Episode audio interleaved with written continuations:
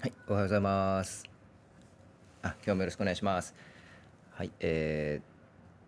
ー、今日はですね、5月12日木曜日、えー、8時半になりました。えー、今日も世界のニュース、えー、お伝えしたいと思います。今日はですね、スペシャルゲストですね、えー、元 LINE の、え、CEO 森川さんに入っていただくということでですね、えー、とても楽しみにしております。あの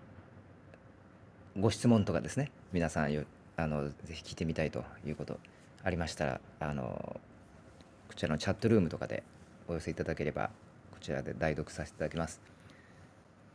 はい、えー、アサエルさんお帰りなさい。あ、おはようございます。はい、えー、あひろこさんおはようございます。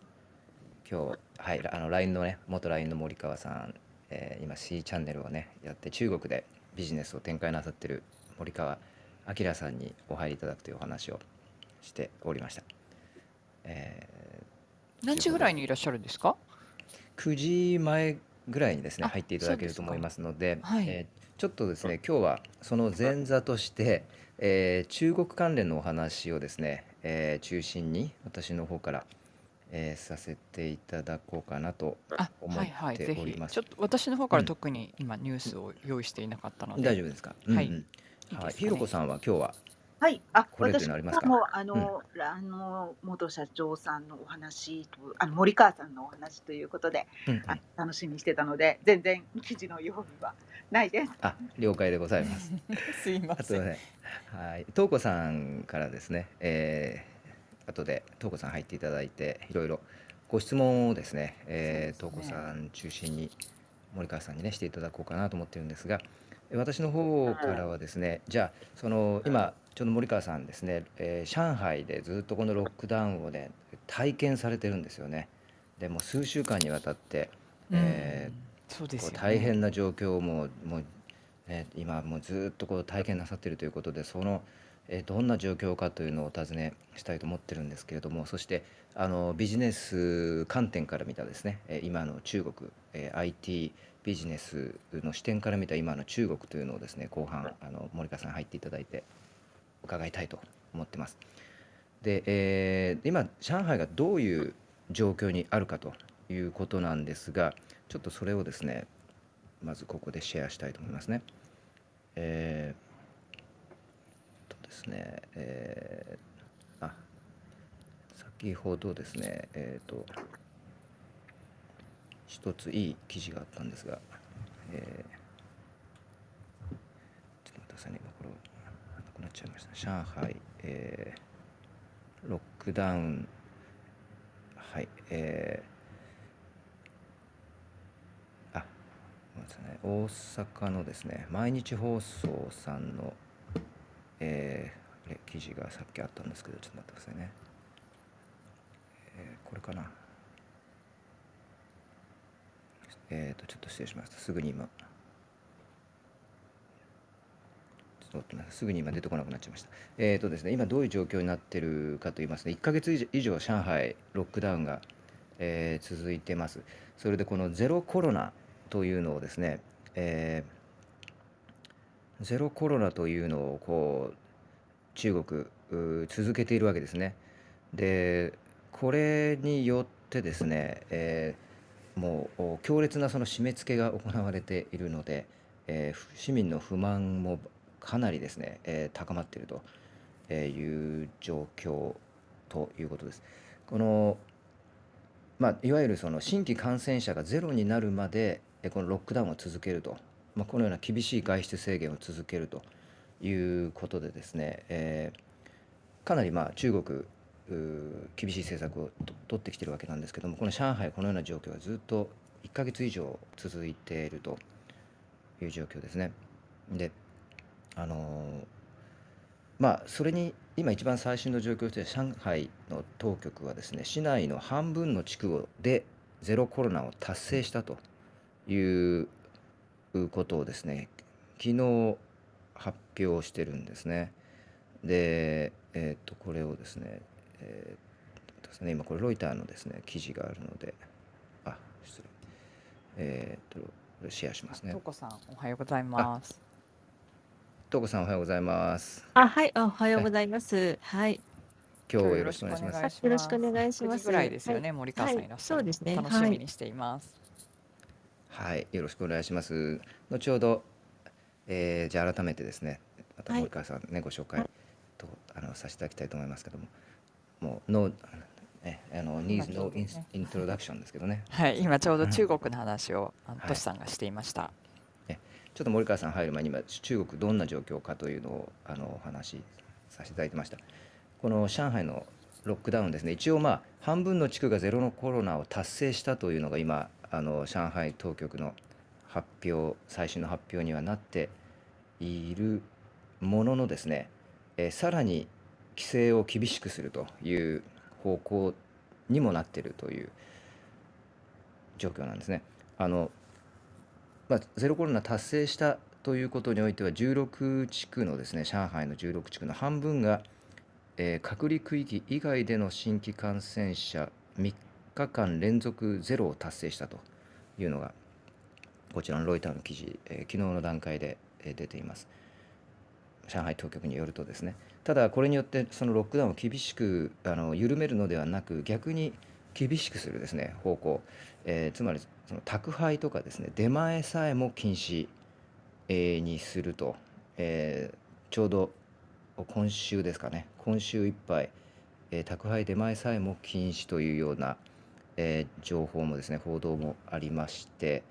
えー、かなり厳しい状態がまだまだ続いていると。でその国連でですね WHO のラドラテドロス事務局長もこのゼロコロナはもうあの持続可能ではないとこれはウイルスの特性を踏まえるとこの感染者がゼロになるまでですね市民生活をさせないとちょっとあの違うんじゃないか持続可能ではないというような発言もですね、えー、昨日ですかね、えー、されています。で、えーと、どのぐらいこのロックダウンが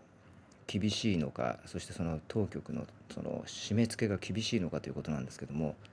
えっ、ー、とねさっきちょっと皆さんにシェアしようと思っていたあの大阪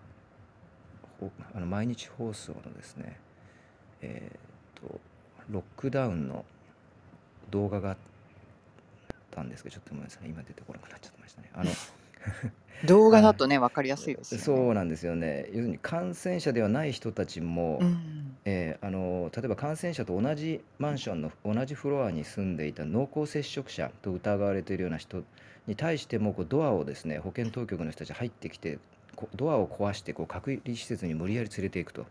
いうようなことをしてるんですよね。でその一部始終がですねこの動画にあったので。えー、っと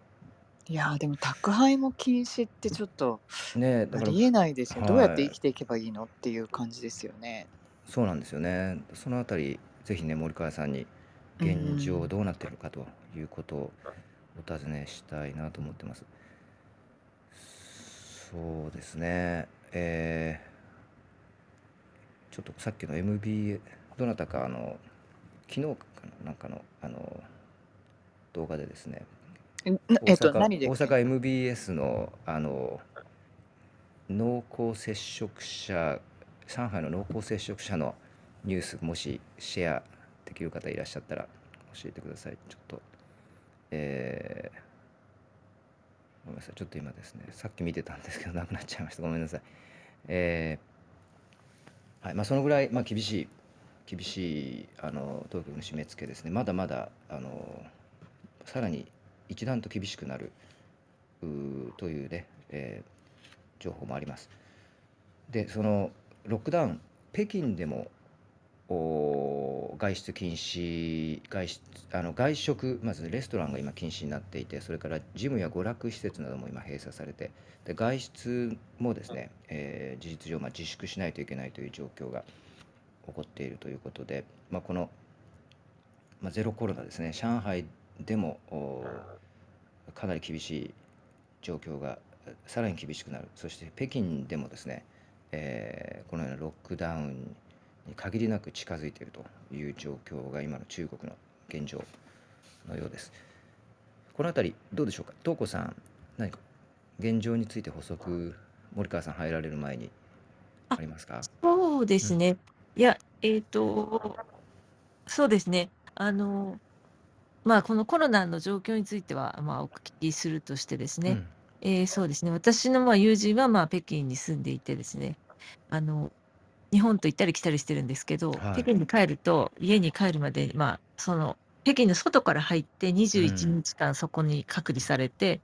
それからやっと北京に入れるんですけど、結局その、すごく、まあ、あの、まあ、やっぱり状況をあの的確に中国把握しているので、まあ、例えば、あのそこのね、あの隔離されていったところでまたあのコロナが出たりするとさらに伸びたりとか、まあ、いろいろ状況がすごいコロコロ変わるんですよね。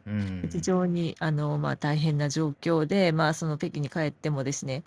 例えば子供が受験生だと会っちゃいけない、同じ家族だけで会えないとか、いろいろあの制限があってであの帰ってしばらくは外食とか全然自由にしていたんですけど、はい、ただあの北京はもうあの場所ごと閉鎖？なんかでだから出たらそこの地区が閉鎖になったりマンションが閉鎖になったりするというみたいですね。うん。いうような。でなんか防護服が配られたとか言っていましたけれども、はい、ましたね。防護服配られた、はい、うん。もう一人でも出るともう閉鎖してもう全部こう強制的に消毒をして、ね、隔離施設にあの濃厚接触者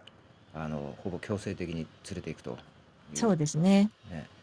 まあただあの、このゼロコロナに関して、このなぜやっているのかっていう話を、まあ、彼女がちょこっと書いていたんですけれども、はいっぱりこの感覚的に日本の10倍はお年寄りを大事にしていると。にに日本の10倍おお年寄りを大事にしている。10倍はお年寄りを大事にしている。はい。なので、あのやっぱり結局ね、コロナ明けるっていうのは、やっぱりこう年配でハイリスクの方たちは、まあ、ある程度、もう危険にさらされるということなわけじゃないですか。でまあ、海外はその辺かなりドラスティックですよね、はっきり言って。なので、ただそれをやるとすごく政府が批判されるそうなんですよね。なるほど。まあ、だからこの、なんて言うんでしょう、経済的なね、あのところを考えたら、あの、開けたいっていうのはきっとあるとは思うんですけれども、その辺は、あの、えー、そういう政策を取る理由が、まあ、それなりにあるんだなというのはなんとなくこう分かりますね。やっぱりこの国内の、ね、事情があるわけです。そのそれはまあただ住んでいる人の体感的な話ですけれども、ただ私も一回言ったんですけれども2018年ぐらいかな。やっぱりこの朝とかこうあのですよね。でそこに行くと皆さんこう、はい。屋外でお年寄りの方がすごい楽しそうに体操したりとか、なんか、あの、本当にあの、よくテテレビで見るような光景があるじゃないですか。はいはいはい。あのままなんですよね。あの、やっぱり都会だから人も多いから、あの、公園もすごい日中、人がたくさんいるんですよね。うん。で、皆さん何何かしらこう楽しそうにやられていて、やっぱりこう、なんて言うんでしょう。日本に来ると逆にこのお年寄りが働いてるからびっくりするっていう話を聞いたことがあるので、あの、やっぱりこの、なんていうのかな、お掃除の仕事をしてるしてるのって年配の方が多いじゃないですか。そうですね。だからちょっと逆にそれが驚かれるみたいな話も聞いたことがありなるほどなるほど。はい。うん。なるほどですね。今あの皆さんありがとうございます。このあのリンクを探していただいて本当に感謝です。えりこさん、児玉さん、あのいろいろですね、えー、すいませんリンクをこちらシェアしていただきましてありがとうございました。今え先ほど私がお話してたちょうどこれですねありがとうございます。えりこさんのこの、えーえー、と MBS 放送のカメラマンリポートですね、えー、上海に今いらっしゃる方が今いろいろ撮ってですねあのリポートとしてえー、まとめられてこれこちらのリンクでシェアさせていただきました。ねあのまあ、濃厚接触者という方でもかなり強制的にですねドアも壊す壊されてこう、えー、連れて行かれる様子とかですね,、えーね、隔離中に子供に何があったら責任は取れるのというふうに住民の方おっしゃってるんですけれども警察、ね、地元の警察はそれに対してもう理由なんかないと。国のこの貿易政策に、えー、ただ従っていればいいというような回答をしている様子ですね。えー、ちょっとね、その感じが、その多分地区にもよっても違うと思いますし、あとね、やっぱりこういう時ってメディアってすごく激しいとこを切り取るじゃないですか。うんで私あの実際自分がこの暴動であの、まあ、ロックダウンじゃないんですけど外出禁止令が出ていたあの昔あのそう政権交代時のジャカルタにいたことがあるんですけど、はいはい、その時の経験としてはですね、うん、あのニュースでやってることはもう本当にかなりあの本当に激しいところだけを切り取っていて、うんうん、実は周りはあの大したことなかったりすることもあったりするので、その辺、うん、実際はどうなのかなってのは本当ちょっと聞きたいところですね。おっしゃる通りですね。それはもう間違いなくそういう状況ありますよね。まあ、こういう問題は多分一つぐらいあって、まあ、そういう問題なくあのスムーズに対応している例というのはそれに対して何十倍もねそうですね。あと、まあ、その皆さんの、その、そのね、市民の方の、これに対しての感情っていうかね、こういったものはどうなのかなとかね、うん。あ、多分、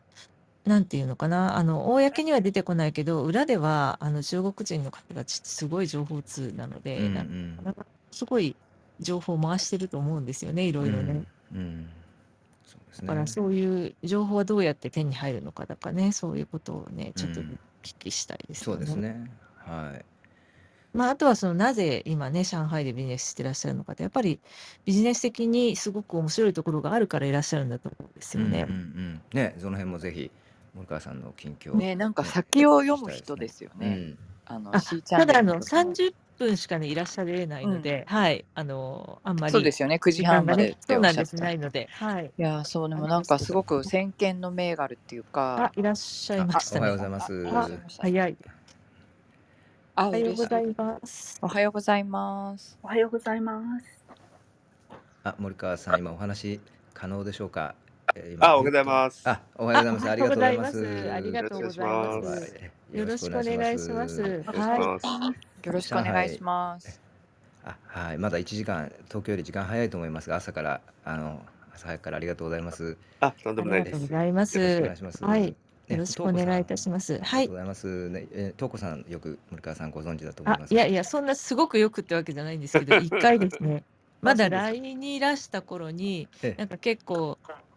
あの、割と。そうだ、友人がそういう話なら森川さんに相談してみたらみたいな感じで、一回紹介してくれて会ったことがあって。で、あの、今、あと親しいあの友人が共通の友人で、で、年末にね、日本でお会いしたんですよね、偶然ね。あ、そうですね。あの、ちょうど金髪にしたときに。そうです。金髪の時代が終わりだったんですね。でした。そう。あの、一日だけ金髪にしたときは。一日だけだったんですか。はい、そう。貴重な一日でしたね。そうそう。それで日本に戻っていらしたんですね。あ、そうなんですね。私去年の9月からあの今年の春まで日本にいまして、それでまた上海に戻ってきたんですね。あ、そこでロックダウンが始まっちゃったわけですね。そうなんです。なので、まあ2ヶ月ずっと隔離状態ということで、はい。あ、はい、そそのお話いろいろ聞かせていただきたいです。ねえー、はい、あのあの簡単にあの現在のお仕事とかちょっと紹介していただけると、あのそうですね、2015年ですかね、あの、はい、今の C チャンネル立ち上げられた、これは e コマースのチャンネルというふうに思えばいいえっ、ー、とですね、あの、まあ、世界的にも、まあ、TikTok も早く縦長の動画のサービスをスタートしまして、最初あの、ウェブとアプリで、あのユーザー投稿型の、まあ、当時インスタグラムも動画対応しなかったんですけど、開始をして、で、そこからアジア9カ国ぐらいに展開しまして、ただまあ、やっぱりなかなかメディアってこう、スケールしないっていうところもありまして、まあ、メディアもやりながら今はインフルエンサーマーケティングであったりとか、あの自社でアパレルブランドをやったり、化粧品販売したりみたいなところを、日本と中国とインドネシアでやってます。ああ、そうなんですね。だから中国なんですね。そうですね。まあ、中国はご存知通り、あの、日本の化粧品がまだ人気なので、あの、まあ、今、越境越境 EC で、はいはあの、まあ、特にコロナで日本に来れない方向けに販売をしてます。あ、じゃあ日本から中国に販売するという形ですね。そうですね。で、あとはまはあ、い。中国内での動画マーケティングであったり、インフルエンサーマーケティングも含めて展開してます。はい、わかりました。ありがとうございます。ちょっと前半ね、あの、このロックダウンの上海にいらっしゃる状況をお聞きして、それからまあちょっと後半ね、じゃあビジネス的に IT、中国の IT の現状とか、市場のあの将来性とかね、あのななななんでその そもそも上海を選んで住んでらっしゃるのかみたいな話をぜひ聞きたいなと思いますが、はい。よろしくお願いします。で、あの、まあ、この前ね、あの、私がたまたまフェイスブックでずっと上海でロックダウンされてるという話を知っはい。て、今日お招きしたんですけど、えーもうどのぐらいロックダウンの状況なんですか？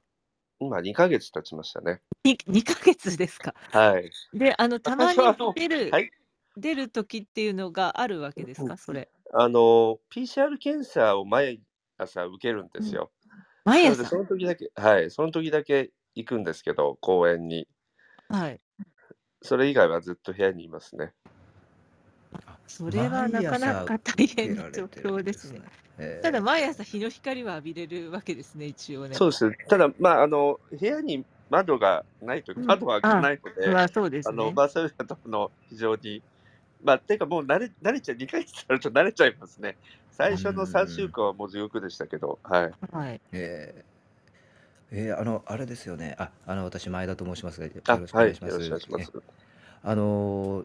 食事はですね、あの、ツイッターで、あの、出前、宅配をされてるような、あの、ところを拝見したんですけれども、今、はい。あの、なんか宅配も出前も禁止になるというような報道も上海の方からあるようですけども、この辺は食事は大丈夫なんでしょうか？あ、そうです。まず私は3月20日にこちらに着きまして、うん。で、上海のロックダウンが4月の4日ぐらいだったからですよね。で、最初の2週間は、外国人の場合、ホテル隔離なんですよ。うん、で、ホテル隔離の時は、まあ、まだワイマイと呼ばれる系出前っていうんですか、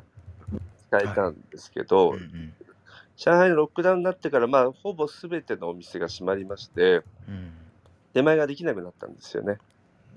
で要するに出前を取る元も閉まっちゃうわけですよね、営業できないそうそうそうなんです。まああの当然お店も全部閉まってますし、それを運ぶ人も家にいなきゃいけないっていうこともあって、まあ、ほぼ何もなくなった状態だったんですよ。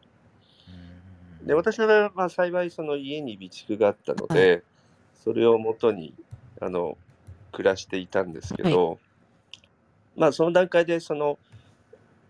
グループ購入っていうのがスタートしまして、はい、で、まあ、各地域でその勝手にコミュニティができて、そこでこう、なんか団長と呼ばれるリーダーがですね、手を挙げて、まとめて買ってみんなで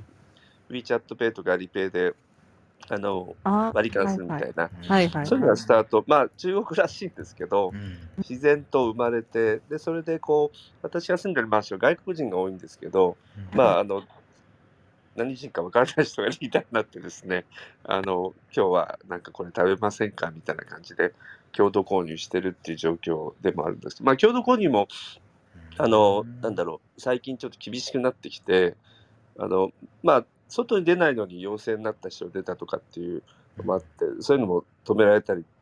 できたりとか、まあそういう感じですね、日々。うんであと、それ以外は、まあ、基本的に共同購入も料理が来るわけじゃなくて、野菜とか食材が来るんですよ。はい。なんで、基本、まあ、1ヶ月ぐらい毎日自炊で暮らしてました。なんか、自炊の腕がめちゃ上がってしまいますね。すごいな。あただ、調味料があの塩とか醤油だけしかないので、はい、大体作る料理は決まっちゃうんですけどね。あ、そう、調味料とか頼めないわけですもんね、その共同購入にね。え、醤油はあるんですか？はい。醤油はですね、あの、1ヶ月経って入手したので、最初は塩だけでした。うんうん。一番困るのは、あの、あれみたいドレッシングがないんですよ。なんで、野菜に塩かけて食べるみたいな、そういう感じで。えそれは日本からこう送ってあげても届かないわけですよね、森川さんが。上海外からもうダメなんですよ。上海内にある在庫があるところから時々届く場合もあるみたいな。はいはいはい。なるほどなるほど。じゃあもうアマゾンとかももう夢の夢という感じなわけですね。まあ、あの、ご存知、中国の場合は、あの、アリババのですけどね、アリアリペイのねアリ、アリマーケットみたいなのありますよね。それもダメなわけですよね。そうです。時々運いいと届くみたいな感じなんですよ。で、その、なんでしょう、都市伝説みたいな、この時間にこれ頼むと届くよとか。都市都市伝説。結構皆さん朝早くにあの起きて獲得競争とかしてますね。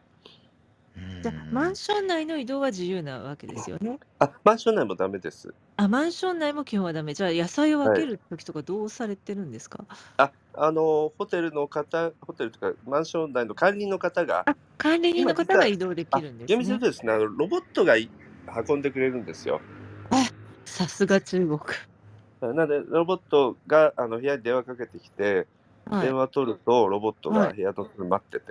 で、ボタンを押して開けてまた閉めるみたいな、そういう感じですね。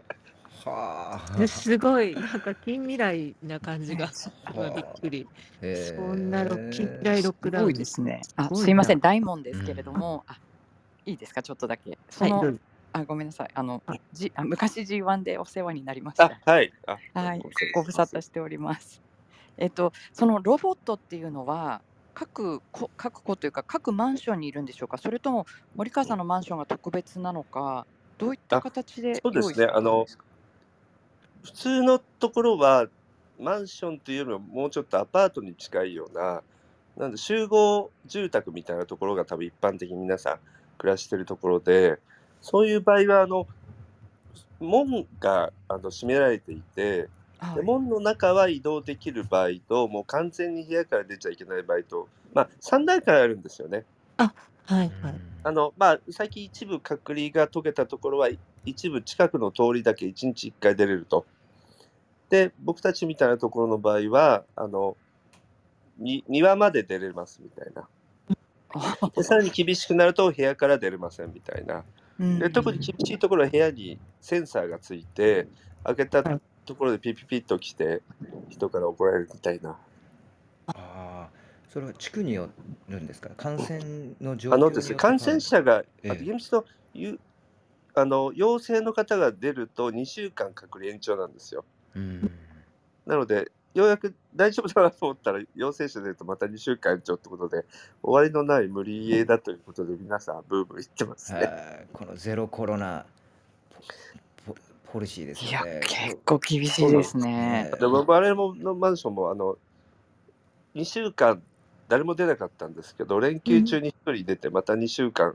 延長されたっていうんで、まあ結構マンション内のグループチャットは荒れてますね。そうですか。それやっぱりそのなった人責めるみたいな、そういう荒れ方もあるんですかね。あまあまあそういうのもなんかあったり、あの厳密に言うと陽性になった場合にどっか隔離施設に連れてかれるんですけど、はい。あのマンションは外国人が多くて、行かないぞって言って閉じこもる人とかいてですね。はい。で、他の地域だと警察が来て無理やり連れて行ったりして、そういう動画が流れてますけど、はい我々のマンションはまあ外国人が多いってことで、きっと警察も手を出しにくいんでしょうね。はいだから逆に住人からすると、ちょっと不満があるみたいな。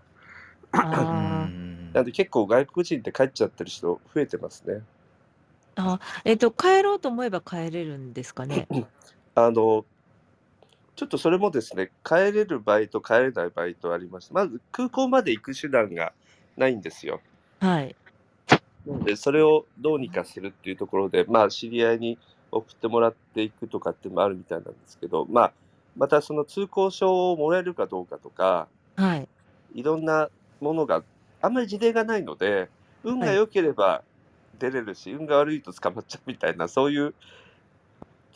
ルールがなんか曖昧なんですよね。はいはい。なんで、もしかしてこうかもしれないみたいなところですけど、やってみたら実は違ったみたいになって、また日々ルールも変わるみたいなところで、みんな戸惑ってるんですよね。なんでこう、いつどうなるか誰もわからないっていう。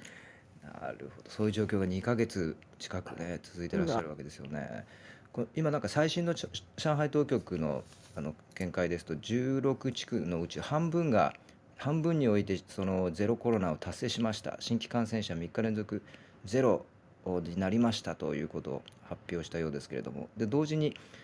さらにでもこれをロックダウンを緩めるどころかですねまだまだその物から人への感染というのがあるようなので宅配出前も禁止にするというようなことを一方で言っているようですけれどもこのようなやっぱりどうなんでしょうか？その地元の方からあの住んでる方からご覧になってそのフラストレーションとかストレスのレベルっていうのはあのだいぶこう上がる一方なんでしょうか？そうですねままずあの仕事がなくなっちゃってる人多いんですよね。うん、まあ会社が潰れたり、まあ、そもそも僕たちみたいなオンラインのビジネスでなければ仕事がないから収入の不安がありますよね。はい。で、かつ食料の入手も大変なので、お金もないし、食料もないとまあ、死ぬしかないじゃないですか。精神的に追い込まれてる人が多いっていう状況もあって、でさらにまあコロナでいうと、あのまあ、毎日 PCR を受けに行くんですけど、そこでうつるんじゃないかみたいな話もあって、で、PCR 受けに行かないみたいなところで揉めてる人たちもいるし、あと夜中になると、なんかちょうど僕のマンション、隣のマンションが建設中なんですけど、うん、そこの労働者がなんか暴れ出して歌歌ってたりとか、なんかいろいろ大変そうですね。いやあ、建設中のマンションとかは、労働者がそこに、あの、工事しながらいるんですか？それとももうそういう人、帰れなくて、もうそこになんか帰れないみたいなんですよ。ああ、出稼ぎの方とかですよね。はいはい、そうです。はい。で、あの、連休中は食料のあれもないみたいな感じで、なんか歌ってたらしいんですけど、なんか田舎に帰りたい歌を、ちょっと僕が何言ってるか分からなかったんですけど。なんと、あの食料のその自分で買う購入する以外に、その政府からのあの配給的なものはないんですかね？政府からの配給はですね、週1ぐらいあるんですけど、まあ、はい、キャベツとじゃがいもとニンニクとみたいな、そういう感じなので、ななんでしょう、まあ、あの、生きていくためのなんとかにはなるんですけど、はい、それが何ヶ月も続くとちょっと精神的に辛いというか、あとはまあやっぱり、ね、あの、それを取りまとめてる方の日々悪いと腐っちゃったりとか、取り合いになったりとか、そういうのも地域によってはあるみたいですね。とね、じゃあ、まあ、あの最低限あの人が死なないものと、あとまあインフラですよね、水とか、あはい。なんでしょう、あと、まあ、ガガスガスっていうか、あれですね、何で、だまあ、今だったら、まあ、季節的にはそんなに辛くないのかな。でもこれが冬だったりしたら暖房ないと大変ですよね。ほんと寒いですからね、北京とかもそうですね。そうですし、まあ、そういった最低限のインフラと最低限の食料だけは、まあなんとかなるけど、他はもう何もないという感じですかね。そうですね。うん、なのでまあ、あとは情報ってどうなんですかはい、うん、あ、お米で。はい。うん。あの、なんでしょう、まあ、最初は、最初はというか、まあ、あまりに皆さんの不満が大きいので、はい。まあ、WeChat のモーメントっていう、まあ、情報発信する場とか、ウェイボーとかで、結構その政府批判とか上がったんですけど、まあ、一気に止められて、なんかそういう人たちも連れてかれたりとかしてるらしくて、はい。まあ、かなり情報統制がされてますけど、ただまあ統制しきれないぐらい荒れてはいますね。あの、海外の、あの、ものとこうやってね、森川さんみたいな方はつながっていられるじゃないですか。はいはれはあの、VPN ですか？あれを入れてるからそうですねそうですね。はい。それ、まあ、一般市民の方でもそういうの入れて、あの、いろんな情報取ったり、逆に外で、あの、不満をぶちまけたりしてる人もいるいるんですかね？それは逮捕されちゃうのかな？あの、ま、一部にはいますけど、なんでしょうね、あの、結構外の情報と中ののじゅじ状況が全然違うというか、なんか多分外のニュース見ると、意外に解放されてんじゃないのと皆さん思ってますけども、全然そんなことなくて、ほぼ9割方としては閉じ込められてると思いますよ。あ、なるほどね。その、いわゆるインターネット的にも閉じ込められてるってことですかね？まあ、それもあります。まあ、部屋に閉じ込められてて仕事がない人が圧倒的に多いですね。ま、でも皆さんね、携帯持ってるし、情報検索したり発信したりすることはできるわけだけど、そこの自由度も、まあ、VPN とか使わない限りはすごく制限されているという感じですか？なんでしょう、あの、情報を入手したいという欲求すら生まれなくなってると思いますね。あ、このロックダウン状況が続いてということですはい。よまず一つはその、政府の発信が少ないんですよ。はい。なので、何がどうなってるんだかわからないよねっていうところの中に、いろんな変な噂が大量に流れてるわけなんですよね。はい。そうすると、それを見てもっと不安になっちゃうので、もう見たくないみたいな人が大半だと思いますね。ああ。あの、本当に噂社会ですよね。あの、私、華僑の人たちと、あの、インドネシアとかで付き合ってた時に思ったんですけど、あの、非公式な噂がものすごい多いじゃないですか。はいはいはい。で、それって国際的にかけなんか華僑社会を駆け巡ってるんだなって思ったんですけれども、なんか、もうそういった噂もいらないっていう感じなんですかね。なんか、まあ、日本でもあのコロナひどい時にその政府が実はこんなこと考えてますみたいなのが書かれたと思うんですけど、あんなようなものが大量にあって、まあ、連休明け隔離開けるらしいよとかいろんな噂があるんですけど、はい。その通りになった試しがないっていう感じで、もう皆さんちょっと諦め気味というか。はいはい。と、じゃあ、まあ、政府批判しようにもする場所もないわけですよね。そうです。もう、なんかちょっとそろそろもう、政府批判疲れてきたっていう感じしますああ、もう批判は散々やってたわけですね、皆さんね。はい、そうですね。でもそろそろ諦めムードというか、うん。ただ一応なんかの教育はどうなってるんですか？あ、そうですよね、子供たちは。あ、当然学校も行けないですし、まあ、なんか試験も延期になったとか、受験の試験も受延期に験がね、はい。はい。まあ、全てが何もできない状況なので、最近ただオンライン学校みたいなのはやってますよね、オンラインククラスは。あ、そうそうだと思いますね。最近流行ってるのが、あの、オンラインのエクササイズがすごい流行ってますね。あ、やっぱりそうですか。はい。あの、6000万人ぐらいフォロワーがいる方が、はい。1日何十万人も見て、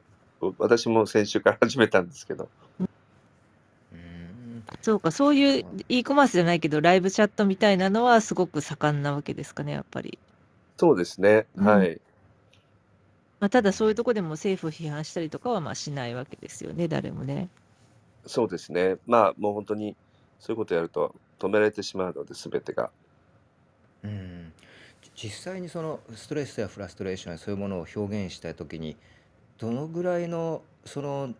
もレベルのものがこう批判と受け止められて実際に削除されたりしちゃうんでしょうかね。かちょっとでもこう政府にネガティブな要素が入っているとこう中国の SNS はこう削除されてしまうような状況なんでしょうか？まあ、あの一般的にはまずキーワードでブロックされるようにはなってますよね。ああ、なるほど。で、それがまあ文字から写真から動画のレベルまで、まあ、技術力が非常に高いので、それはベースとしてなってるのと、まあ、そもそも多分あの人のあのクラス分けがされていて、ええ、まあ、そういうの危ない人はそもそも多分監視状態にあるんだと思うんですよね。ああもうこの人が言うことは、はい、ちょっと政府に批判的なことが多いから。そうですね。なんでまあいろんなそのある程度ポジションがある人は何も発信しない、うんケースが多いですね。なるほど。なんで発信してる方は外国人の方ぐらいじゃないですか？うん、森川さん、このルームで喋ってるのは大丈夫なんでしょうか ?206 人も聞いてますけど、今。あ、あの、別に政府批判してるわけじゃないって大丈夫だと思そうですね。はい、わかりました。はい。これはあの普通に入られるあこれ VPN で今日は森川さん入られてらっしゃるんですね。はい、そうですね、うん。ありがとうございます。いやあれですよね。その今の状況とそれから、まあ、このコロナによってロックダウンされている状況がこの中国の経済にどう影響していくかというのも今非常にあの懸念されているところだとは思うんですけれどもあの、まあ、個人の方個人レベルでもね先ほどおっしゃったようにあのお金がない仕事がないというような状況をあの続いてあのいくというのはその精神的な個人としての負担もあると思います。あとその、ま、国のその経済えー、としてもかなりこの状況ダメージがあるんじゃないかというふうに言われたりもしてますがどうでしょうか？あの今あの今年その中国のなんかあのマーケットの活気とかですねあの、まあ、現地でビジネスされていらっしゃって今まあ食べ物とかのことでそそれどころじゃないところもあると思うんですけれどもあの国のその経済の、まあ、活気というあたりはこれ戻ってくると思われますか？この結構中国今人口減少とかですね長期金利が下がったりとかなかなか超過過剰債務とかあのネガティブな要素が多く聞こえてくる中このロックダウンが上海北京でということでねあのこうあのダブルパンチで来てますけれどもこう見通しっていうのは森川さんの目からご覧になって中国経済どうでしょう？今後。そうですね。あのまあおそらく日本と違ってあの貯金して何かやるというよりは、まあ、お金あれば使う人たちだということと、うんあとはまあ人口的に、人口、年齢分布的に日本よりはまだまだ若い人が多いっていうことを考えると、まあ、消費は戻るんじゃないかなと僕は見てます。うんまあ、いわゆるその、なんでしょう、リベンジ消費っていうんですかね。はいただ、もちろんその生産が止まってたりとか、物流止まったりするので、うん。まあ、このあたりの影響っていうのは当然大きいでしょうし、あの年度で見たら、やっぱりそれはかなりダメージを受けるんだろうなと思ってます。うん。まあれですよね、あの確かじゅまあ、人口は今これからあの徐々に2020 30年過ぎですか、えー30年過ぎに、えーあと10年ぐらいすると減少に転じていくというような、ね、予測があの国連の方などから出てると思いますが、まだ一応あの老高齢化という意味では、確か65歳以上の人口っていうのは今、2億人を超えたというふうには言われているようですけれども、そこまで日本ほど高齢化してないというような印象ですかね、現地にあのお住まいになっていて、日本の方がまだ高齢化すだいぶ進んでいると。そうですね、あうのんまあ、やっぱり若い人発の文化っていうのは次から次と生まれてまして、はい。これは、まあ、あの一つは年齢分布のこともあるし、そもそもやっぱり若い人たちがものすごく多いので、うん。そういう意味だとすごく活気があるのと、まあ内地がまだまだ伸びる余地があるなというところもあって、まあそうん。あとは、まあ、まあ中国の方は商売がうまいので、あの今、中国だとこうデジタル、GDP のデジタル経済が確か40%ぐらいだったのかな。うんあはい。なので、まあ、オンラインで海外に個人でビジネスしても大量にいるんですよ。ああ、なるほど。まあ、そういう意味だと、あの、かなりたくましく皆さん稼いでいらっしゃるなという印象ですね。個人でですね、そういうビジネスを展開されていらっしゃる方。そうですね。まあ、いいですね人口の1割がインフルエンサーだとも呼ばれてますし、あまあ、いわゆるソーシャルバイヤーという、まあ、結構中国の方って、こう、会社員でも副業やってる方が多いあ、ですすから、ね。うん。はい、いろいろ、まあ、例えば店員さんでもお客さんと WeChat でつながって、個別に物を売ったり買ったりしてたりするような国なので、まあ、そういう意味だと、やっぱり商売上手な人は多いですね。うんなるほど。な内需に関して言えばあのコロナ禍のそのまあこれロックダウンの前なのかなコロナ禍のあの映画の世界の映画の売上ランキングみたいなのを見たときにほとんど上位10作の中知らない作品ばっかりで全部中国だったんですよね。うんでコロナの中でまあ中国の,、まあ、あの世界のエンタメがまあどんどんダメになる中あの中国だけがまあ作ってたんですよね結局ねうん新しいものを。でだから2020年かなだからまあこの内需だけでこれだけのあのお客さんがいるんだなっていうのはやっぱりちょっと改めてびっくりしたことがありますね。そうですね。まあ、なんでしょう、あの、日本のメディアだと比較的ネガティブなことを発信するじゃないですか。うんそうすると消費が抑えられますよね。うんはい中国はあのネガティブなこと発信しないんで、うんみんな、いや、大丈夫だよ、大丈夫だろうって感じなんですよ。うんうんうんなんで、そういう意味でも、あの、経済効果は、あの、大きいのかなっていうことと、あの、デジタルの、あの、まあ、例えば企業でいうと、売上の7割ぐらいが EC というか、オンラインで稼いでるんですよね。はいうんなるほど。なので、まあ、そういう意味だと、その、外に出れなくても、物流さえしっかりすれば消費は戻りそうなんですよね。なるほど。ただその物流のところが今結局あのねコンテナが全然その荷上げができなくてものすごく滞っていて例えば日本も今トイレ新しくしようと思ったら半年来ないらしいんですね。はい。はい。まあその辺の影響は大きいのかなとは思うんですけれども。そうですね。物流の問題はやっぱ大きいですし、まあ、それに関わってる労働者の方の環境も非常に過酷ではあるので、まあ、あの、その出前に関しての出前をする人たちの生活状況ってあんまり良くないみたいですしね。はい。うんまあでも一気にその開けたらリバウンド消費が来るという感じですかね。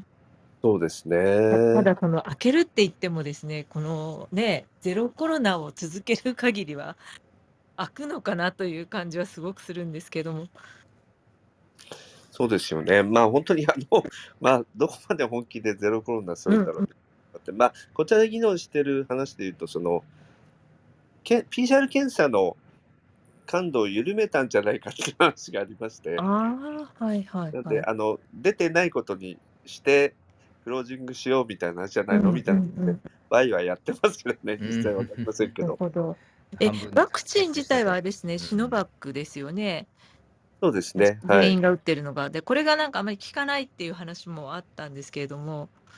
他のワクチンを打つとかそういうのはないんですかね？そういう感じではないですね。やっぱりこの、やっぱりこの中国のワクチンをちゃんと打たなきゃいけないということですよね。そうですね。今はでもなんかもうワクチンの話はほとんど出ないですね。あ、そうですか。はい。外に出るな以上っていう感じで。ううんんうんなるほど。ちなみに森川さん、これ PCR 検査というのはあの唾液ですか、それとも鼻からやるタイプですか？あの、当初鼻でやってたんですけど、最近は唾液に変わったんですよ。あ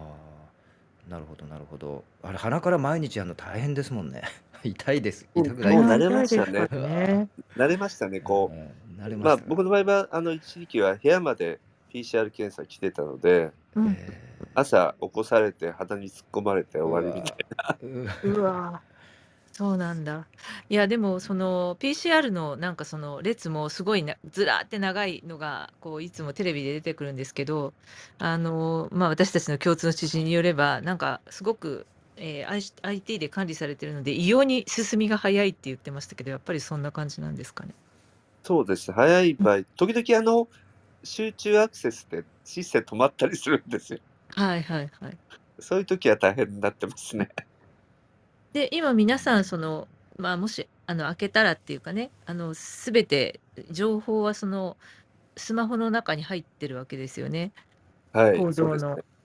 だから、まあ、あ開けてお店に行ったりするときも、そういうもので、あの、あなたはダメとか言われたりとか、あなたは入れますとか言われたりとか、まあ、かなりその、しっかり管理されているという感じですよ。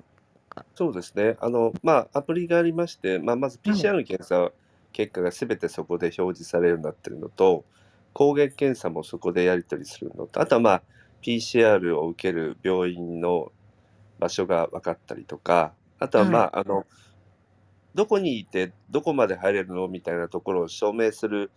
ものもあったりとか、まあ、はいいろいろありますね。はい。なので、まあ、それを一通り見せると安心するみたいな。はい。森川さん自身はこの、あの、コロナ、でこの隔離が終わったら、もう日本にまず帰る予定ですか？そうですね。ちょっと、うんね。あの、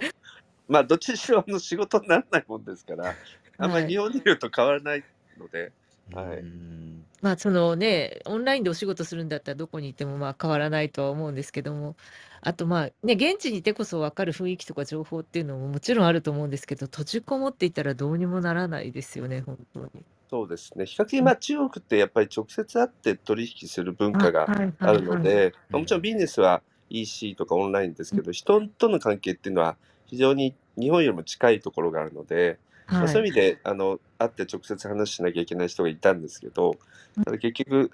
誰も会えないって状況なので、うん。そうですよね、そうか。ですよね。あの以前ですね森川さんに実はインタビューさせていただいた,、い、ただいたことがあはいるんですね。数年前、はい。あの、えーワオジェの会合でですね、あはい、はいあのお世話になりまして、もうあの確か品川からかだと思うんですけど、はい、あはい、その時にね、あの日本人で、ワオジェというのはですね、皆様、あの、えー日本人起業家あのの方々で、海外で活躍されている方たちがですね、集まってこうあの助け合ったり、情報交換をする、えー組織で、も森川さんが非常に、えーか会長を務めてられてあえっとたこともありましたよね日本え東京のー東京副の支部長ですね、支部長をされてました。よね。はい。はい。ね、それであのそのあのあのきっかけで取材させていただいたことがあったんですがあのどうなんでしょうか？例えばそのワオジェ、えーその日本人起業家の方ですね。海外に活躍している方たち、今これから中国でですね、えーまあ、今まではその中何年か前中国ブームというのがあったと思うんですが、まあ、トランプさんとかになってちょっとこうはい、えー中国から離れていこうというような方たちも出てきて今でコロナになってこれからですねこのまあロックダウンが明けて、えー、と日本人ビジネス、まあ、日本日本企業やですねその、まあ、起業家の方にとって中国市場っていうのはどういう存在になっていくんでしょうか。まだ積極的に攻めるべきなのかあるいはこうちょっと距離を置いて、えーこの、まあ、業種によるかもしれませんけれどもですね、いろいろリスクヘッジをしていった方がいいのか、どどどう思われますでしょうか？そうですね。ままずあの、中国語を話す人ってやっぱりなんだかって世界にものすごくいるんだと思うんですよ。はい。なんで必ずしもその中国ビジネスっていうのは、中国に住んでる中国人じゃない人たちも含めて、やっぱり大きいんだろうなと思ってまして、これはまあ、東南アジアでビジネスするにしてもやっぱり中国ビジネスに非常に近いかなと思うので、うん、まあそういう意味だと中国人を相手にするビジネスっていうのは、まあ普遍的に規模は大きいと思います。うんうんうん、あとプラス、やはり中国は日本よりも IT が進んでるので、はい、その最新、まあある意味アジアのシリコンバレーだと呼んでも間違ってないぐらい、うん最先端の技術とかビジネスモデルがあるので、うん、まあ、それを逆に日本に持ってくる目的だけでも非常に有効なんだろうなと思います。なるほど。深センなどの新しい技術を日本に持ってくるというような あのまだのそこそういうビジネスでの伸びしろっていうのはまだまだだいぶあるということですそうですね。あの、とにかくやっぱりスタートアップの数が日本とレベルが違うので、うん、あのそういう人たちとの意見交換の中にもいろんなアイデアがすごくありますし、また、まあ、お金持ってる方も多いので、そういう方々からの投資を受けるチャンスっていうのもきっとあるでしょうから、まあ、結構上海でもあの日本人多いですけど、若手起業家結構増えてまして、はい、やっぱりこうちょっと日本にいるといろいろ堅苦しい中で中国で思い切ってやりたいみたいな人が今増えていて、すごく、まあ、もちろんちょっとこのこのロックダウン中で、うんうん、あのなんとも言えないんですけど、うんうん、すごくなんかこう、ちょっと東京でストレス溜まってるよりは、チャンスがあるような気がしますね、なんとななるほど。じゃあ英語圏でシンガポールに行ってやるぞっていうだけではなくて、まあ、例えば深センとか上海でこうスタートアップやるぞと、まあ、中国語をおできになった方がいいと思いますけども、まあ、逆にあんまり中国語できなくても、まあ、英語などで仕事をすることも可能なんでしょうか？そういう血気盛んなその起業家若者とかがあのシンガポールじゃないオプションとして上海や深センっていうのはあのやっぱありですかね？そういう方あの実際そうですね、まあ、ままず多分、まあ、シンガポールってあの人口少ないじゃないですか。はい、だから、まあ、まあ、そういうとユーザーがいないところでビジネスすると言っても正直厳しいのかなと僕は思ってまして、とはいえシリコンバレーってじゃあなんとかなるかっていうとそれはそれでまた競争厳しいですから、よっぽどお金がないと成功しないんだろうなと思ってまして、うん、じゃじゃじゃ中国で 成功するかっていうと、まあ、それもやっぱ中国語喋れないと結構厳しいのは正直ありますね。うん。うん、まあ、ただ、マーケット、まあ、やっぱお客さんが多いところ、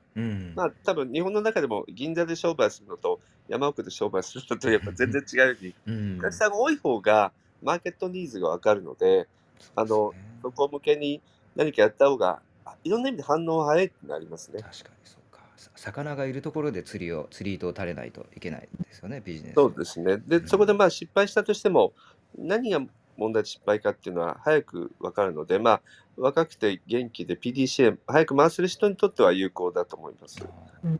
ほど。14億人の巨大な市場がありますもんね。あの国内だけでも、ね、中国国内だけでも。結構、まあ私もまだ来て間もないんですけど、その、町ごとに個性が違って、まあ日本人からすると上海、北京みたいなイメージですけど、どっちかっていうと今は生徒とか、その武漢とか、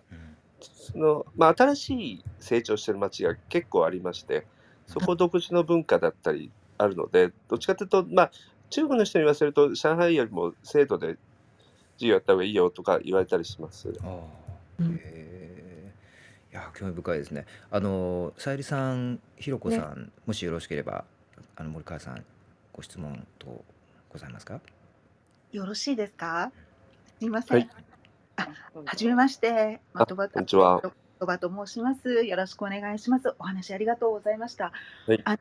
先ほどあの政府批判についてあの、まあ、いろいろリスクがあるかなと思うんですがあのどの程度までがその政府批判になるのかちょっといまいちわからないので一応あの気をつけて質問したいなと思うんですが、はい、あの国防動員法ですね。あの有事に発動するあのこの会社あの外資の企業にもあの影響があるというこの国防動員法についてあの何か情報日本ではなかなかあのよくわからないところがあるんですが例えばこの法律に従わないと罰則規定があるとかあの、まあ、外資の企業の方々どういうふうに対応するのかなというところを知りたいなとかねがね思ってたんですがいかがでしょうか？そうですね。まあ、あの、上海に住んでる経営者の方々に関して言いますと、はい。ほぼなんかそういう話はしないというか、もっぱらあの、なんでしょう、ビジネスの話以外はあんまり興味ない方が多いですね。はい。あ、なるほど。そういうで、感じ。多分はい。日本で思っているよりも、はい。その政府の影響っていうのは少ないだろうなと思ってます。まあ、もちろんあのよっぽどトヨタさんみたいな大きい会社は別なんですけど、あの普通の規模の会社はそんなにこう政府の影響を受けることってのはないですね、普段生活してて。そうなんですね。はい。なんか会社法中国の会社法を見ると、共産党員が3人会社にいると、支部を作らあの共産党の支部を会社内に作らなければいけないというルールもあるということで、あの結構細かいところにもあの、えーと、きちんとこうあの支部作りみたいなのも行われてるのかなっていうふうにあの思っていたんですが、あの法律的な面なんですけど。はい。あの比較的なんかこうこっちで働いてる日本人の方々にすると日本の方が厳しいっていうイメージを持たれる場合が多いですね。にあ日本の方がルールに厳しいっていう。はい。まあ多分あの日本の方が融通が利かないっていうことだと思うんですよ。日本ってやっぱりこうルールが決まるとルール通りやらなきゃみたいないろんなこう圧がかかるというか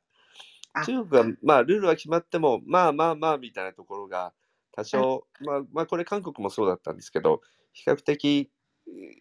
まあアジア的に言うと日本が一番真面目というかまあ、よく言えばしっかりしてるっていうところなのかなという感じはします。破るためにあるみたいな感じのなんか言われ方しますよね。まあ、なんでしょう、そのルール。みたいな。まあ、多分約束とかルールとかに対して日本人が一番真面目なんだろうなと思いますね。はい、あ、ありがとうございました。あの、一時期ね、あ、ごめんなさい、どうぞどうぞ。どうぞどうぞ。いいですか？いいですよ。先に先にどうぞ。すみません、ちょっと話が変わってしまうんですけれども、せっかくなので C チャンネルの話はあまり伺ってないなと思いまして、はい、ちょっと伺いたいなと思ったんですけれども、はい、今あの C チャンネルどんな形で、えーまあ、事業としてななっていてですね、それから次の展開っていうのを何か考えていらっしゃるかとか、あと中国で今やられていることなどももう少しお話を伺えればと思ったんですけれども。あありがとうございます。あの、まあ、もともとあの、縦長の動画メディアということでスタートしまして、まあ、日本でも1000万人以上見ていただいてたんですけど、メディアそのものがまあ今、企業発信よりも個人発信の時代に移っているので、まあ、どちらかというと個人発信を応援する方向にシフトしていまして、まあ、いわゆる YouTuber であったり、Instagramer であったり、TikToker みたいなところの育成をやりながら、今、さらに言うと、ナノインフルエンサーに注目してまして、はい、まあ、今、世界的にその、まあ、やっぱお金もらってあの投稿するっていうことに対するユーザーさんの抵抗がすごくあるので、まあ、今、ナノインフルエンサーっていうのは、もう本当にファンマーケティングに近い領域で、あの口コミ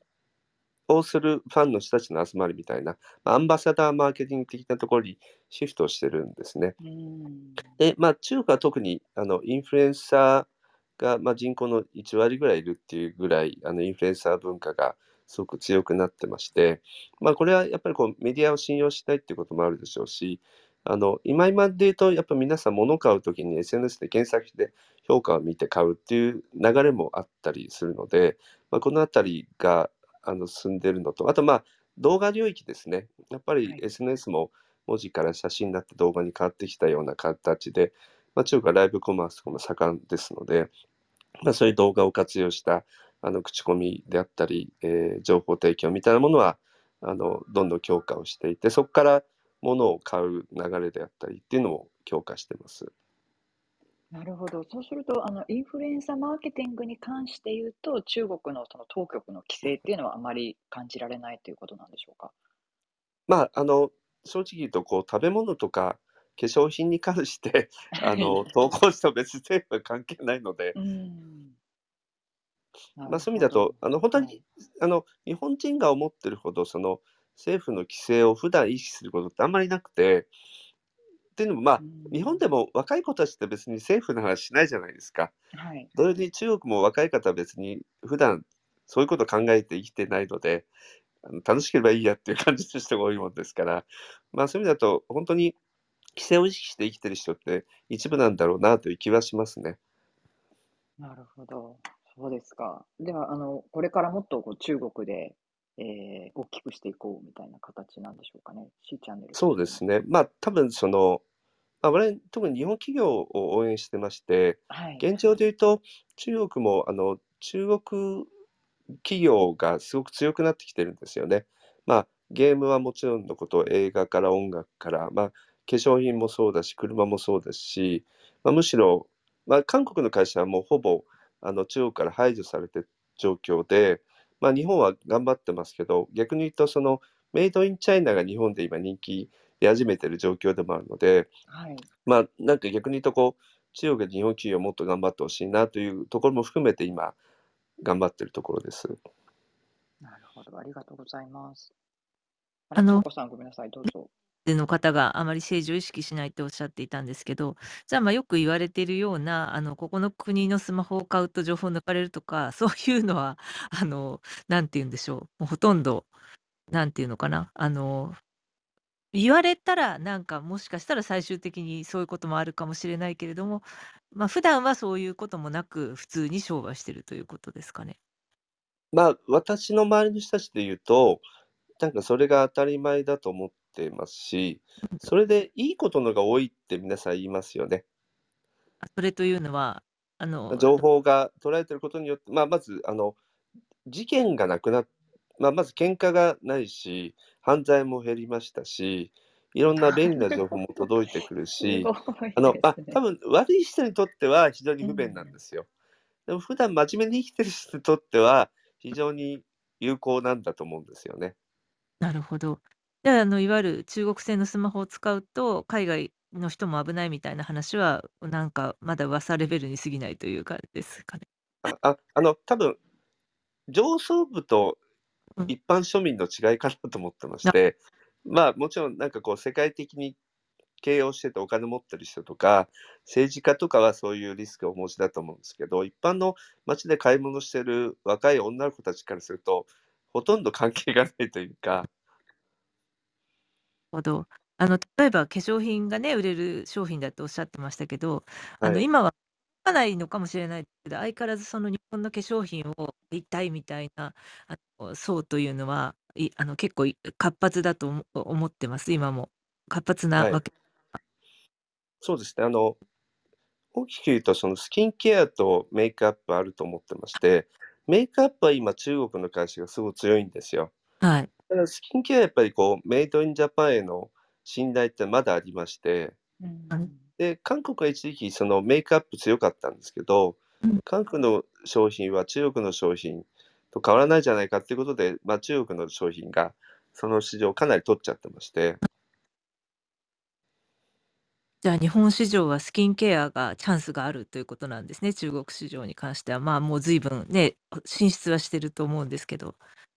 そうです。ま、そういう意味だと、口に入れるものとか肌につけるものは、まだ日本への信頼があるんですけど、今でも中国の会社が日本のスキンケアの会社とか、あの、OEM の会社を買収したりしてましはて、い。それで中国の会社なんだけどメイドインジャパンって言って、うん。あの、売ったりしているので、ちょっとそのあたりもすごく心配ではありますね。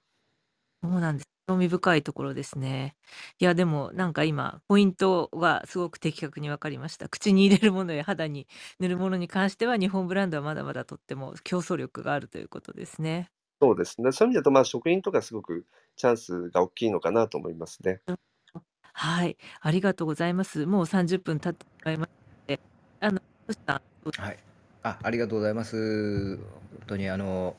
あの現地のあの話、そしてその大きなね、日本、中国あのマーケットのお話、あの非常に参考になりました。何かもし最後にですね、あの向川さん、あの日本の企業全般に対して、あの何かアドバイスこう中国やですねアジア全域ご覧になっててアドバイスがあるとしたらどんなあのアドバイスがありますでしょうか？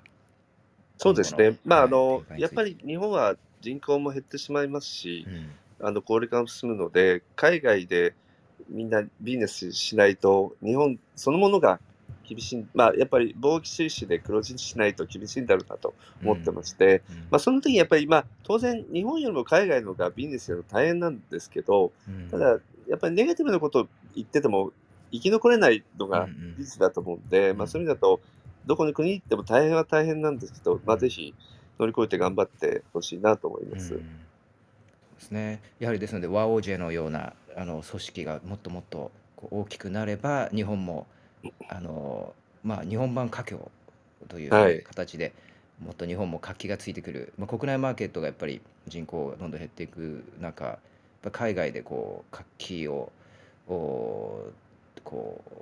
うあの活気が活気を得られるような活動をしていくというのがやっぱり必要になってくるということですかね、大きな流れでいうと。そうですね、まあ、やっぱり日本人がいっぱい出ていけば出ていくほど、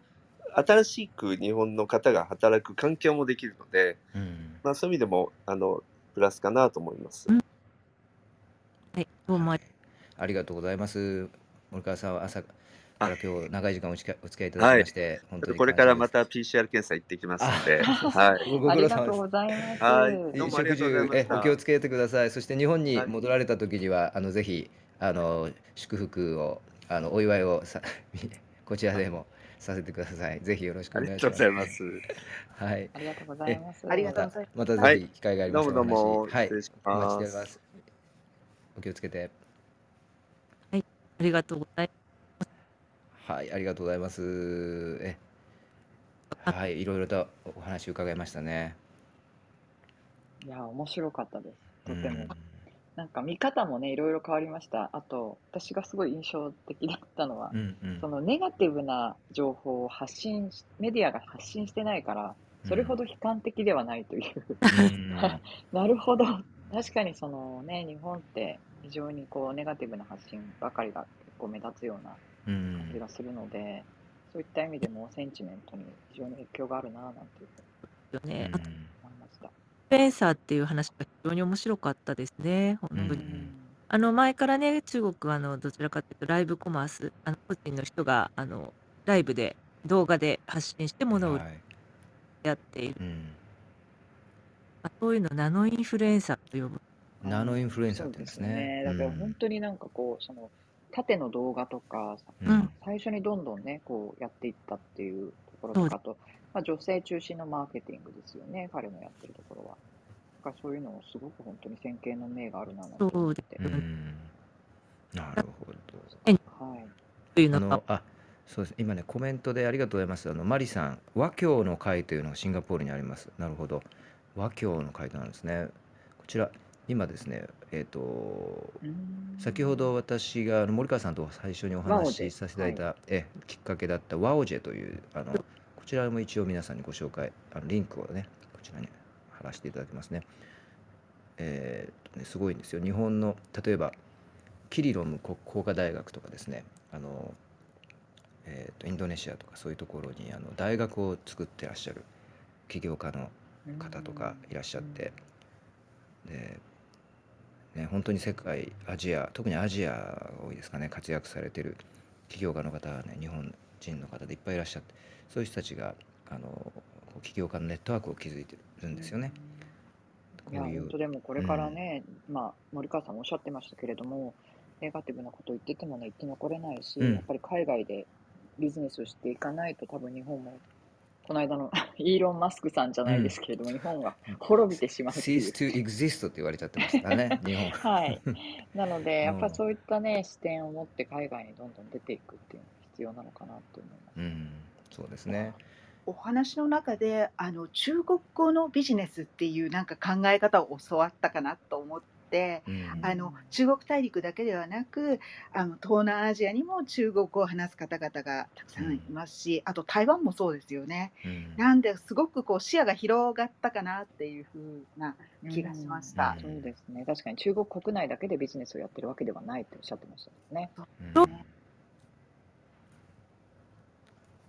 あ、トーコさんの声が。あ、あ、切れてます。途切れてます。あ、あごめんなさい。大丈夫あれ、ちょっと聞こえないです、ね、あ、はい。今大丈夫かな？今。はい。あの、本当にそれはね、あって、あの、華僑の世界っていうのがあるんですよね。で、ね、インドネシアもそうですもんね。インドネシアもすごいお力を持ってますね。仲がいいかっていうと、なかなか難しくて、あの中国がすごく経済的にね、あの発展しだした時に、かなりその交流ができたわけなんですよね。あのインドネシアであのすごい大きなビジネスやってるのはみんな中国系のインドネシア人の方だったんですけどすごく仲がいいかっていうとなんかそういうわけでもなくてですねまあでもお互いあの同じ中国のあの民族同士ということでやっぱりすごくつながる大会みたいなのはすごい盛んですね。うん、なんかそういういまあだから和教の会みたいなのの中国版はすごい世界中で盛んですしあと昔はなんかそういうメディアがあったんですよね。中国語の、なんか香港で発行してたんですけど、その頃は。中国語のメディアで、世界最大のその中国人話者人口が読むメディアみたいなのが昔は香港にありました。今はもう多分ないですよね、きっとね。だから英語だけじゃなくて中国語のメディアっていうのもすごい部数で読まれていたというのが、あの、まあ、かつてはありましたね、香港に。インドネシア、ね、ああごめんなさい、どうぞ。あ、ごめんなさい。インドネシアは、あの、福建省の方がやはり多いんですか？なんかその辺はですね、えっ、と、3代、私が行った時来てすでに3代ぐらい経っていてですね、あの、中国語禁止だったんですね、しばらく、インドネシアって。そうするとですね、なんかルーツがた、なんかちょっと、立たれるって言ったらおかしいんですけども、あの、中国語ができないあの、中国系インドネシア人の人がほとんどだったんですよね。うん。これどこの出身ですかみたいな話って確かそう言われてみるとあんまりしたことがないなと思いました。で、その政権が変わって民主主義になって、あの、中国語が OK になったんですね。で、それから自分の子供にあの中国語を習わせる人がすごく増えましたね。自分はできるということで。だから情報とかもその人たちは中国語では全く取ってなかったんですよね、考えると。いやあとそのさっきおっしゃ おっしゃってた中で韓国の化粧私韓国の化粧水あ化粧品ってすごく日本でも人気になってるじゃないですか。はいはい、日本人は韓国に買いに行くんだけれども中国からは締め出されてしまってほとんど中国の化粧品と変わらないじゃないかっていう評価を得てるっていうのはちょっと驚きでした。そして日本の方がまだまだいい、あのね、日本の化粧品がいいっていうのはもちろんそうなんでしょうけれども、韓国がそこで負けているんだっていうのは意外でした。あそこはあの文化の遮断みたいなのが起きてですね、あの、はい、いわゆるその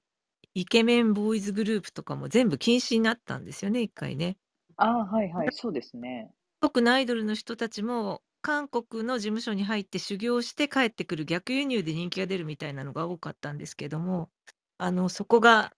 おと男らしくない男一切禁止みたいになってしまってですね。そっか、その影響もあるんですかね。そういう、あの、かだから、これは明らかにやっぱり韓国人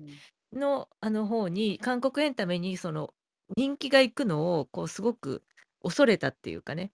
あの、それってやっぱり韓国エンタメが流行るってことは、韓国の商品が流行るってことにもなるんですよね。なので、その辺かなりシャットアウトしたなっていう一時期、あの、意識的にやってるなという感じはすごくありましたね。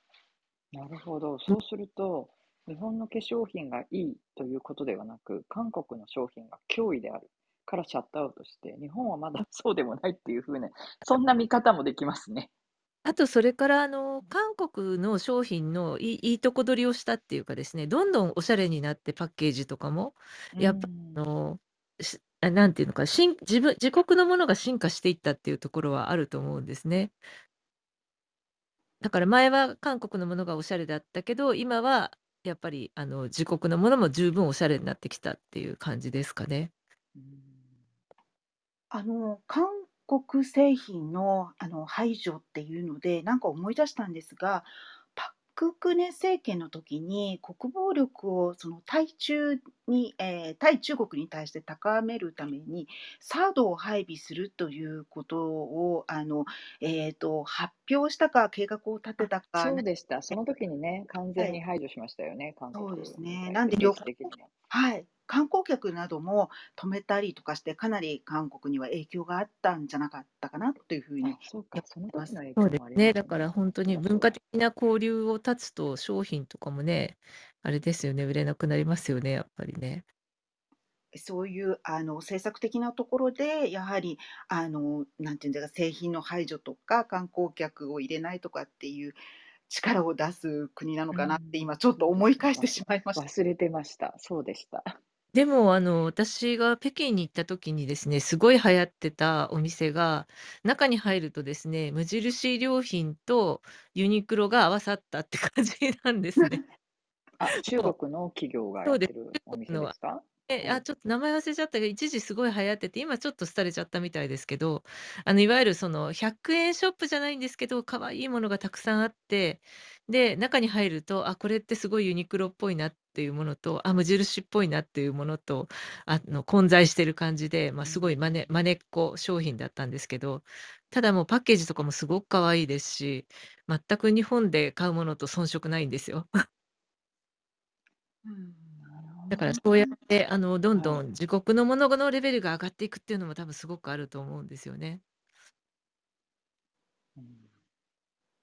はい、ありがとうございます。どうもさん、ね、さゆりさん、あの、先ほど C チャンネル、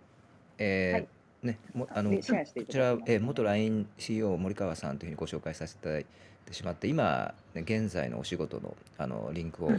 あのちゃんとご紹介できてなかったので、今こちら C チャンネルのね、リンクを森川さん現在活動されている会社のメディアですねこちら。ご紹介こちらに、まあ、上に貼り付けさせていただきました。はい、YouTube にたくさん動画があって、うん、私今朝ちょっと見させていただいたんですけど、うん、あのコンセプトが誰もがわがままでいられる時代へ、うんうんうん、コンセプトなんですね。さまざまなライフスタイルを提案という、で、あとこれちょっとグッときたのがコンプレックスを武器に変えるライフスタイル提案メディアっていうふうに書いてあってあのお化粧品とか、あとまあ女性でいうと生理用品とかなんか細かい紹介とかをあのいくつもあの動画であのあ出てました。なるほど。ね、今女性向け専用メディアということで。うん、ありがとうございます。あのね、私が言ったブランドはメイソーでしたね。うん。あ、メイソー。あ、そうですね。あ、ロゴを思い出しました。ね、メイソーのロゴ自体がなんかすごく、あれなんか似てるなっていう感じ。ユニクロのロゴかと思った。でも、中に入るとですね、あの中国人の子たちが、若い子たちが来て買ってたんですけど、本当に商品はすごくいいんですよね。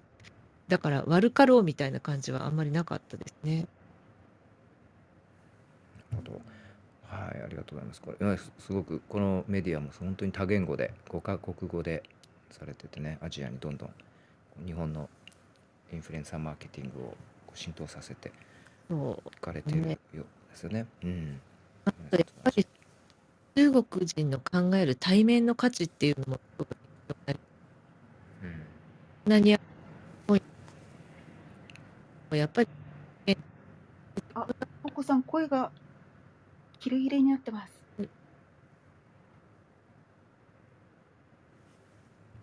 あ、完全に聞こえなくなっちゃいましたね。あれ？トーコさん。あ、今、接続が悪いんでしょうね。ごめんなさい、入り直しましたけど、まあ、そそうですね、もうそろそろ、そうですね。ありがとうございました。もう、はい、今日も充実した、ね、あの時間、素晴らしいゲスト参加いただいて、えー、感謝です。ありがとうございました。今日木曜日ですね、明日金曜日ということで、また8時半にお会いしたいと思います。よろしくお願いします。よ良い一日を。ありがとうございました。はい、ありがとうございます。いっぱい後でゆっくり読まさせていただきます。ありがとうございました。はい、皆様ありがとうございました。はい、トムさん、さゆりさん、ひろこさん、そして参加者の皆様、ありがとうございました。コメントもありがとうございます。全部ご紹介しきれなくてごめんなさい。また。あの引き続き明日ねディスカッション続けましょう。よろしくお願いします。良い一日を失礼いたします。はい、では失礼いたします。はい、失礼いたします。